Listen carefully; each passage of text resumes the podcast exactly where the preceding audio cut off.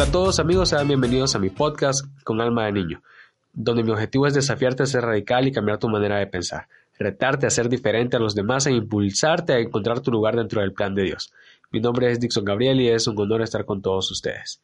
La verdad estoy iniciando este proyecto muy emocionado y muy agradecido con Dios no solamente por darme el privilegio de estarles hablando a ustedes, sino que también por darme el privilegio de ver un sueño cumplido, de ver algo que Él en su momento me prometió y que el día de hoy yo lo estoy viendo ya hecho realidad en mi vida. La verdad espero que a través de este espacio podamos ir conociéndonos un poco más y que juntos podamos ir descubriendo lo que es la belleza de una espiritualidad añeja y de una relación íntima con Dios. Así que espero que juntos podamos crecer como niños y que podamos aprender a creer en las promesas de Dios y en cada uno de sus milagros y bendiciones que Él nos da cada día. Muy bien, para iniciar el episodio del día de hoy, quiero hacerlo leyéndoles una frase. Qué sencillo es perder el rumbo cuando no sabes a dónde te diriges. En Apocalipsis, capítulo 2, en los versículos del 1 al 4, en la nueva traducción viviente, dice: escribe, escribe esta carta al ángel de la iglesia de Éfeso. Es ese mensaje de aquel que tiene las siete estrellas en la mano derecha, del que camina en medio de los siete candelabros de oro. Yo sé todo lo que haces He visto tu arduo trabajo y tu paciencia con perseverancia.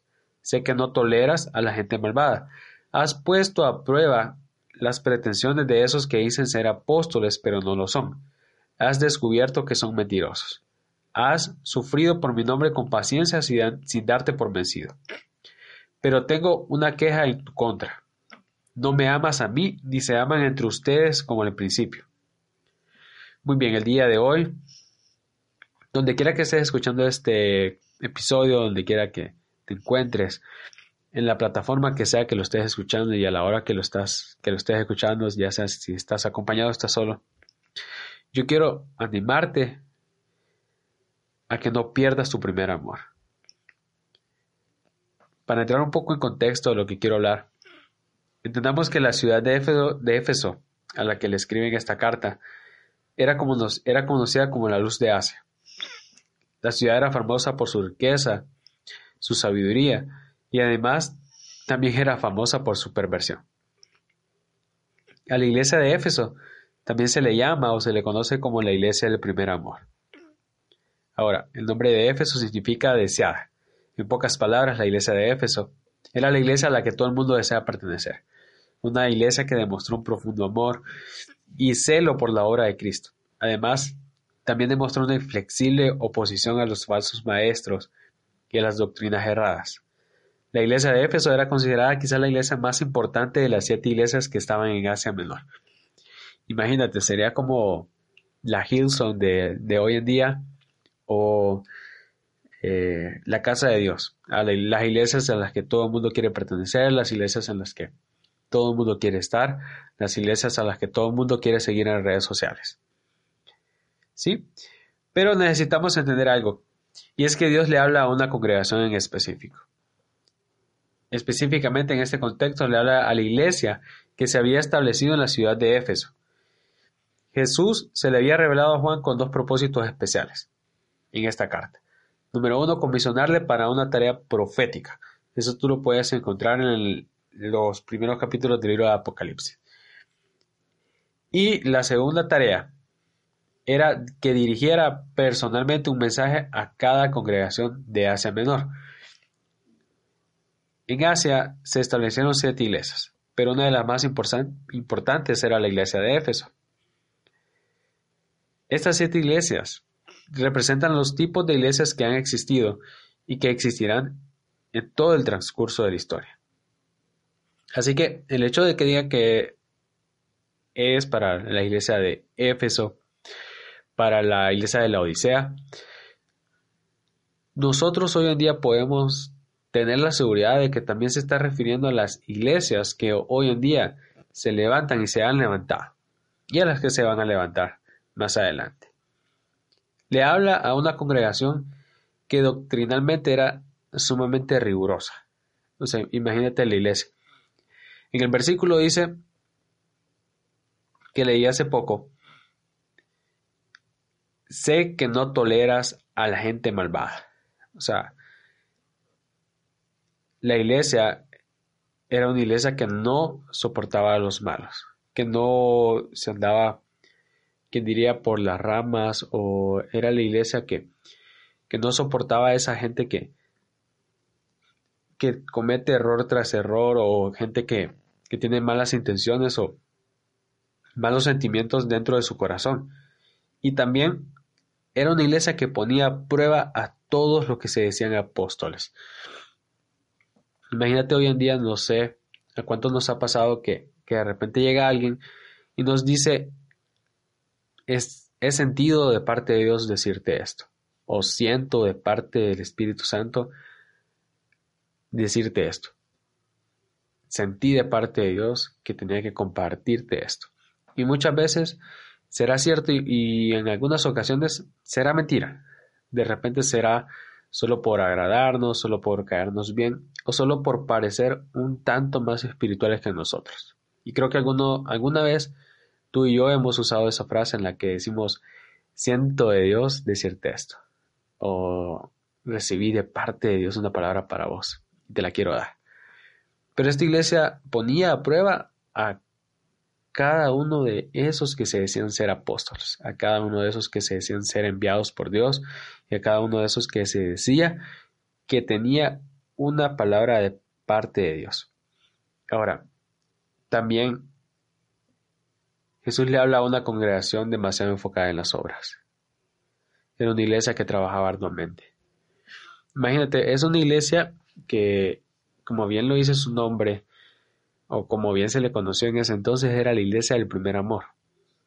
¿Cuántos de nosotros eh, no nos hemos preocupado, o cuántos de nosotros, mejor dicho, mm, no sé si recuerdas el momento exacto o, o, el día exacto en el que tú recibiste a Jesús por primera vez en tu vida. No sé si recuerdas la primera vez que tú hiciste esa oración en la que dijiste, ah, yo acepto a Jesús como mi Señor y mi Salvador. Yo la verdad sí la recuerdo. Y recuerdo que justo cuando yo empecé a tener una vida más enfocada, más ah, íntima, más estrecha o más apegada a Dios, fue cuando más ganas tenía de servir en la iglesia. Fue cuando más ganas tenía de comprometerme con ciertas áreas de la iglesia. Entonces, esta iglesia era una iglesia que trabajaba arduamente, o sea, que se preocupaba por hacer que todo fuera excelente, se preocupaba por hacer que todo fuera correcto y se preocupaba por hacer que todo saliera como se había planeado. También es una iglesia que persevera, es una iglesia ah, que no se rinde, que no se cansa, que no tira la toalla la primera. De eso se trata el primer amor, ¿no? Que cuando empezamos nuestra vida, como cristianos no nos queremos dar por vencidos, aunque venga la prueba, aunque venga todo lo que venga. Es nuestro primer amor y no lo queremos dejar atrás. También es, le habla a una iglesia que, es paciente, que demuestra que, puede esperar en las promesas de Dios. Y volvamos al, al capítulo, no sé si tienes tu Biblia ahí o, igual te lo dejo para que lo leas al, llegar a tu casa en Apocalipsis 2 del 1 al 4. Le dice, yo sé todo lo que haces, he visto tu arduo trabajo y tu paciencia con perseverancia.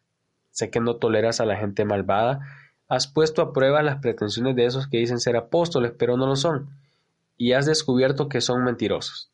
También dice, has sufrido por mi nombre con paciencia sin darte por vencido. O sea, imagínate, Jesús está alabando todo lo que esa iglesia hacía no soportaban a los malos, ponía a prueba a todos los que se decían apóstoles, era una iglesia que trabajaba arduamente, perseveraba y se mantenía paciente.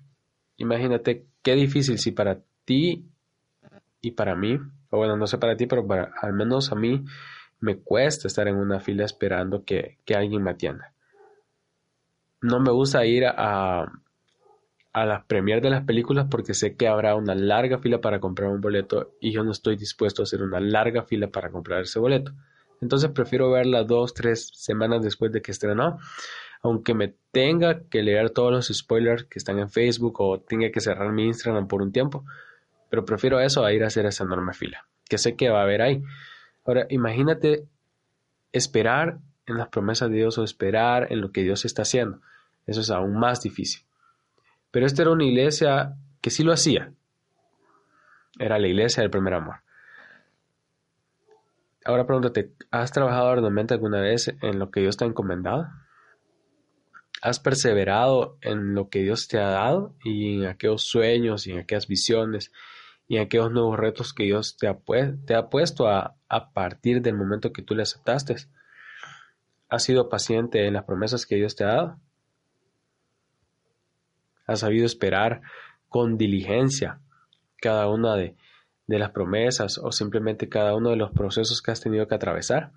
Entonces tú te pareces, y bueno, yo también lo he hecho, nos parecemos mucho a esta iglesia. Pero Jesús le habla a una congregación que ha perdido su primer amor.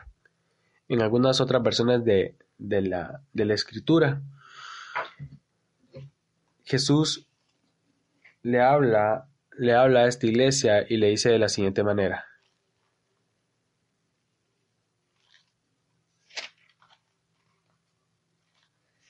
Vamos a ver.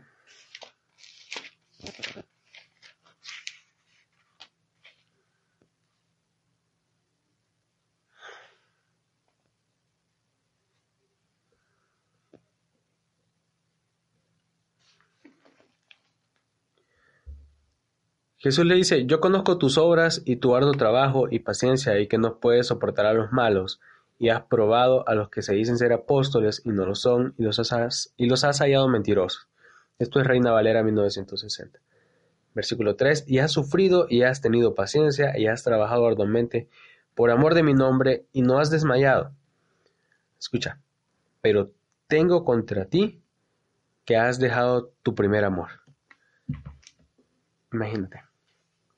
Es como cuando tú estás viendo algo que te gusta algo muy bonito, muy bueno, que tiene todas las características que te atraen, pero siempre hay un pero, ¿no? Es como, no, está muy, muy, muy, muy, muy bueno, pero demasiado lejos, demasiado caro, ah, demasiado tiempo de espera, ¿sí? Entonces, Imagínate, le está diciendo a, a, yo conozco tus obras, yo sé lo que, tú, lo que tú has hecho y lo que eres capaz de hacer por mí, pero eso no es suficiente. Pero tengo algo contra ti. Pero tengo una queja en tu contra. No me amas a mí, ni se aman entre ustedes como al principio. Frente a tantos méritos que pudieran tener por todo lo que hacían, Jesús les confrontó por haber dejado su amor a un lado, ya que ellos se enfocaban en las obras y se olvidaban de amar al prójimo. ¿Alguna vez te ha pasado eso? ¿Te ha ocurrido? Ahora, ¿cómo saber que hemos dejado nuestro primer amor? Jesús en este contexto uh, también se refiere a un amor filial, ¿sí? a un amor eh, desmedido por nuestro prójimo. Y creo que parte de nuestra vida como cristianos se trata de eso, ¿no? de, amar a nuestro prójimo. Creo que muchas veces hemos hablado, leído, predicado y escuchado prédicas sobre aquel pasaje de los evangelios en el que a Jesús le preguntan cuál es el mandamiento más grande. Y Jesús le dice, amarás al Señor tu Dios con todas tus fuerzas, con toda tu mente, con toda tu con toda tu alma y amarás a tu prójimo como a ti mismo. Ese es como el segundo, ¿no? El, mayor es cuando nosotros amamos a Dios y el segundo es cuando amamos a, nuestro prójimo. Implica una relación de afecto e interés por, por los demás. Creo que nosotros demostramos amor no solo cuando decimos te amo, porque amar no son palabras, amor no son palabras sino que son acciones. Creo que podemos definir amar tiene más que ver con acciones que con palabras. Entonces, el amor que nosotros debemos tener con nuestro prójimo, con nuestro hermano, No hablo de tu hermano, el, que vive con tu casa, en tu casa, no hablo de tu hermana o de tu prima o de tu primo o de tu tía o de tu tío. Yo, amo de, yo hablo de tu hermano en Cristo, de tu hermano en la iglesia, de tu hermano en el trabajo, de tu hermano aquí a la vuelta de la esquina, de tu hermano el, vecino que pone las rancheras a, medianoche y no te deja dormir. Hablo de ese hermano, de tener un interés y un afecto desmedido por él, de saber que que tú le vas a ayudar independientemente si él ha sido bueno o malo contigo, porque tú le amas, porque Dios te amó primero a ti y porque tú quieres transmitir ese amor a él. Entonces la iglesia se había olvidado de, eso. Dejar nuestro primer amor se revela en nuestra actitud. Ahora, hagamos, hagamos un, examen, autoevaluémonos, ¿no? Creo que eh, algo que va a caracterizar bastante este podcast es que necesitamos hablar sinceros, sinceramente necesitamos hablar claramente y necesitamos desnudar nuestra alma delante de Dios, no delante de la gente, no delante de un líder, no delante de un pastor. Delante de Dios es nosotros debemos tener nuestra alma desnuda, donde debemos de ser como niños, donde debemos de ser ah, creyentes, donde debemos de ser los mejores hijos, debemos de ser los mejores hermanos. Porque si hacemos eso delante de Dios, entonces cuando estemos delante de la gente no nos va a costar ser transparentes, no nos va a costar ser ah, amables, no nos va a costar dar amor. Ahora, autoanalicémonos, ¿sí? Voy a, hacer algunas preguntas y quiero que, que si tú estás escuchando pongas mucha atención a lo que voy a decir. Nuestro primer, de, el dejar nuestro primer amor, como lo dije, se revela en nuestra actitud. ¿Saben cómo? Cuando dejamos de ganar almas para Dios. ¿Cuándo fue la última vez que invitaste a una persona a tu iglesia? ¿Cuándo fue la última vez que invitaste a una persona a un café para compartirle la palabra de Dios? ¿Cuándo fue la última vez que le dijiste un Dios te bendiga a alguien? ¿Cuándo fue la última vez que testificaste del amor de Dios a alguien? Perdemos nuestro primer amor cuando dejamos de ganar almas. También lo podemos ver reflejado cuando dejamos de asistir a la iglesia como lo hacíamos al principio. Recuerdo que cuando yo recién convertido, eh, creo que cuando, cuando recién me había convertido al Evangelio y empecé a hacer iglesia, empecé a ser eh, eh, cristiano y empecé a ir a, mis reuniones semanales, um, tuve un poco de problemas para ir a, las reuniones entre semana de mi iglesia, debido a que yo no solía ah, salir mm, de noche y menos entre semana, ¿no? Porque tenía la universidad, ah, tenía que estudiar, a veces simplemente no salía. Pero yo me di cuenta de que había una reunión entre semana, entonces yo dije, yo, yo tengo que ir, a mí no me basta con el domingo, a mí no me basta con el fin de semana, yo tengo que estar ahí.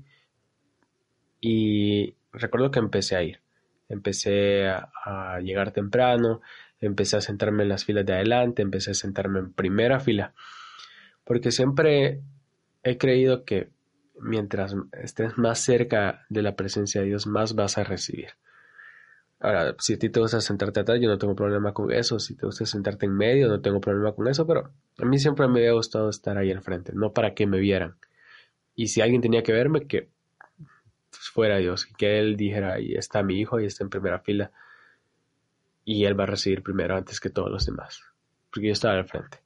Ok, hemos aprendido que no es así.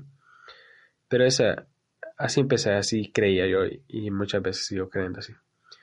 Pero dejamos nuestro primer amor cuando dejamos de asistir a la iglesia como lo hacíamos al principio. Y sé que muchos de nosotros podamos tener trabajo, estudios, familia, pero nada de eso se va a comparar al tiempo que nosotros podamos dedicarle a Dios. Nada de eso se va a comparar a todo lo que Dios nos ha dado. Y les aseguro que así como empezamos a tener tiempo para Dios, así Él nos va a seguir dando la oportunidad de que tengamos tiempo para Él. Dejamos nuestro primer amor cuando dejamos de ofrendar y desmar. Creo que el tema de las finanzas es muy, muy, muy delicado. Y muchas veces no sabremos responder bien a las preguntas del cuando la gente nos dice tú por qué diezmas y tú por qué ofrendas y, y por qué no se lo das a los pobres y, y, yo siempre digo pues en la palabra de Dios dice que yo tengo que ah, dar eh, la décima parte de lo que yo ah, reciba a Dios y yo creo en ese principio de la siembra y la cosecha. Yo sé que cuando yo siembro y cuando yo le doy a Dios, yo cosecho, porque no se queda con nada. Pero cuando nosotros dejamos de ofrendar y dejamos de diezmar, estamos dejando a un lado nuestro primer amor, porque estamos dejando de creer en lo que se nos ha enseñado y estamos dejando de hacer todo aquello que se nos dijo que nosotros deberíamos de hacer. Ahora, ¿se han sentido cansados alguna vez? Han sentido que la iglesia los cansa. Han visto la iglesia como una carga. La iglesia, amigos, no, no debería ser una carga para ninguno de nosotros. No nos debería de cansar ir a la iglesia un domingo, o ir a la iglesia el sábado, ir a la iglesia el viernes, o el día que tú vayas a la iglesia, no debería de cansarte. No debería de estresarte saber que tienes que ir a la iglesia. En cambio, deberías de Deberíamos de alegrarnos porque viene el día en que vamos a alabar al Señor, viene el día en el que vamos a estar en su presencia. Ahora, los últimos, las últimas tres preguntas o los últimos tres puntos en los que podemos ver si hemos perdido nuestro primer amor. Creo que me identifico y he visto a algunos de estos entre las filas de, de algunas iglesias y es que las canciones nos aburren. Platicaba con, con mi novia hace unos meses y yo le decía, extraño aquellos tiempos en la iglesia en cuando en cada canción nosotros aplaudíamos. Porque a mí me gusta aplaudir en medio de las canciones. He visto algunas iglesias y he estado en algunas reuniones en las cuales ya no aplauden. Simplemente leen las letras de la canción algunos las leen, otros cierran los ojos, otros cantan, otros oran y otros simplemente pasan desapercibidos en el medio de la alabanza y en medio de la adoración. Y no es que porque no es que Dios te va a bendecir más por aplaudir que cuando no aplaudes. Pero creo que cuando te emociona alabar el nombre de Dios, no te importa el ridículo, no te importa el que dirán. Creo que tendremos, tendremos que tener esa actitud que tenía el rey, el rey cuando remolineaba, cuando se desvestía. ¿Sí? Nada nos impresiona. ¿Cuándo fue la última vez que dijiste, wow, en medio de una predica? ¿Cuándo fue la última vez que levantaste tu mano para arrebatar una palabra que se lanzó desde el púlpito? ¿Cuándo fue la última vez que un, testimonio te impresionó? Porque hoy en día escuchamos que gente se sanó, que, que personas ah, dejaron de estar enfermas. Y es como, ah, es de todos los días. Eso es como, ah, no hay nada nuevo. Ahora, por último, podemos ver que hemos perdido nuestro primer amor cuando empezamos a ir a la iglesia solo porque sí. Solo porque es mi reunión, es el día de mi culto y, necesito o me van a regañar si no voy. O el pastor me va a decir algo porque no fui. Pero no teman, hay, hay esperanza. ¿Qué podemos hacer cuando creemos o sentimos que hemos perdido nuestro primer amor? Es simple y sencillo. Volvamos a empezar. Dios no solo no solamente es un Dios de procesos, no solamente es un Dios de finales, sino que lo mejor de todo es que Dios es un Dios de nuevos comienzos, es un Dios de nuevos principios y es un Dios de nuevas oportunidades. Podemos encontrar tres verbos imperativos en la exhortación a la iglesia de Éfeso. Si ustedes ah, vuelven al versículo y podemos leer lo que les dice en el versículo 5. Les dicen, recuerda por tanto de dónde has caído y arrepiéntete y haz las primeras obras.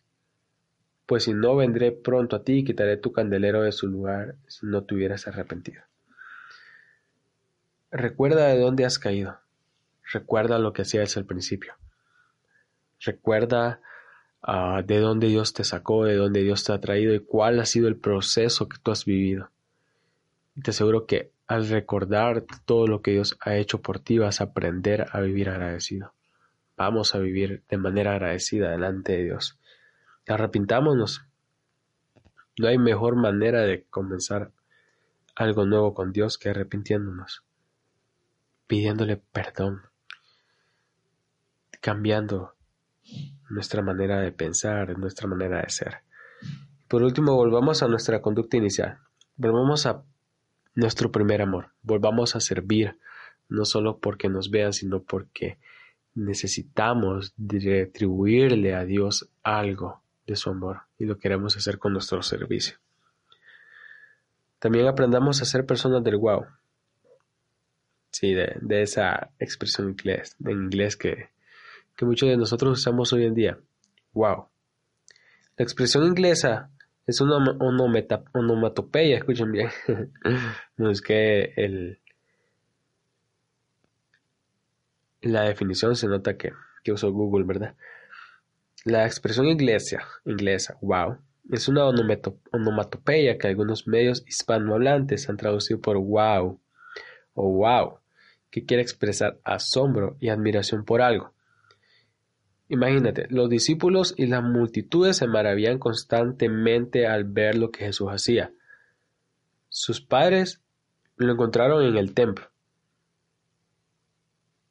¿Recuerdan ese pasaje en el que Jesús ah, lo, prácticamente se pierde?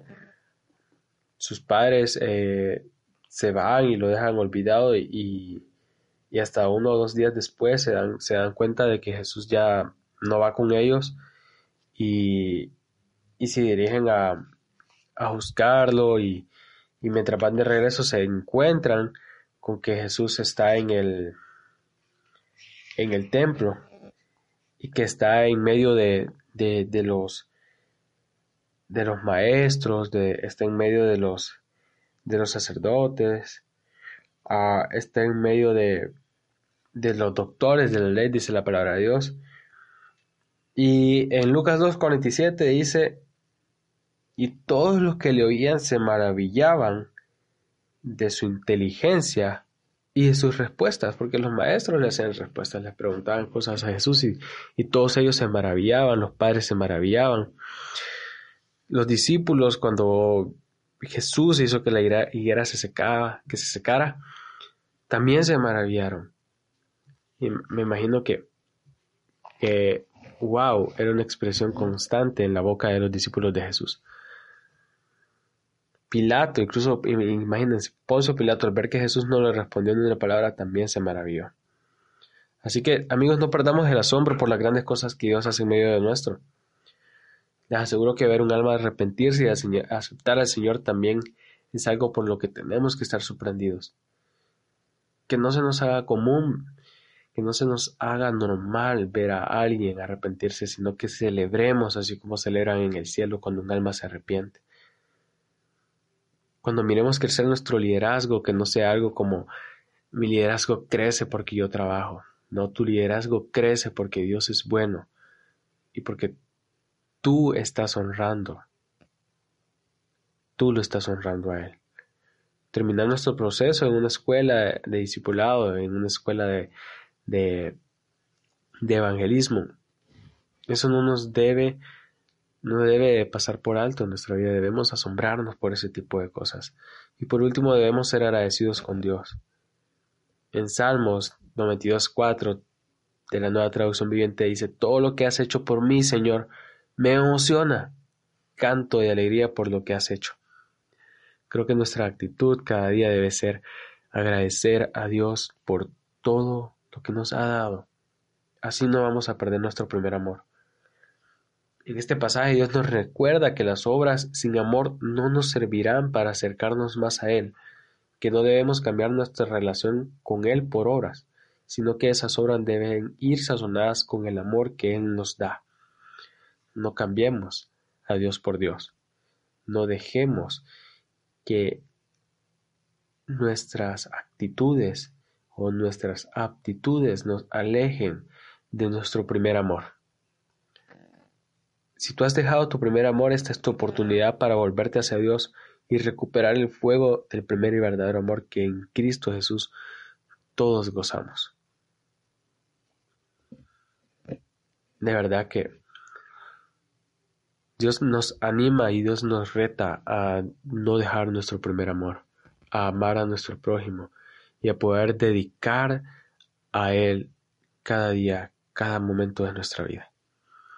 Así que recuerda, es sencillo perder el rumbo cuando no sabes hacia dónde te diriges.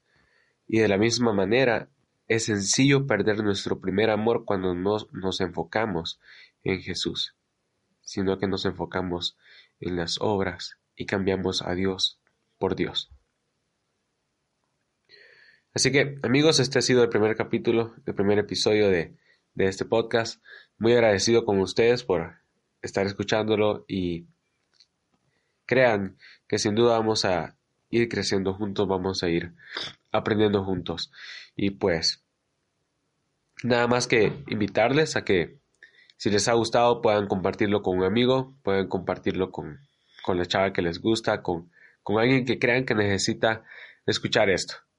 Pueden eh, escucharlo en Spotify, pueden ver el, el video en YouTube y bueno, también pueden seguirme en mis redes sociales como Dixon Gabriel.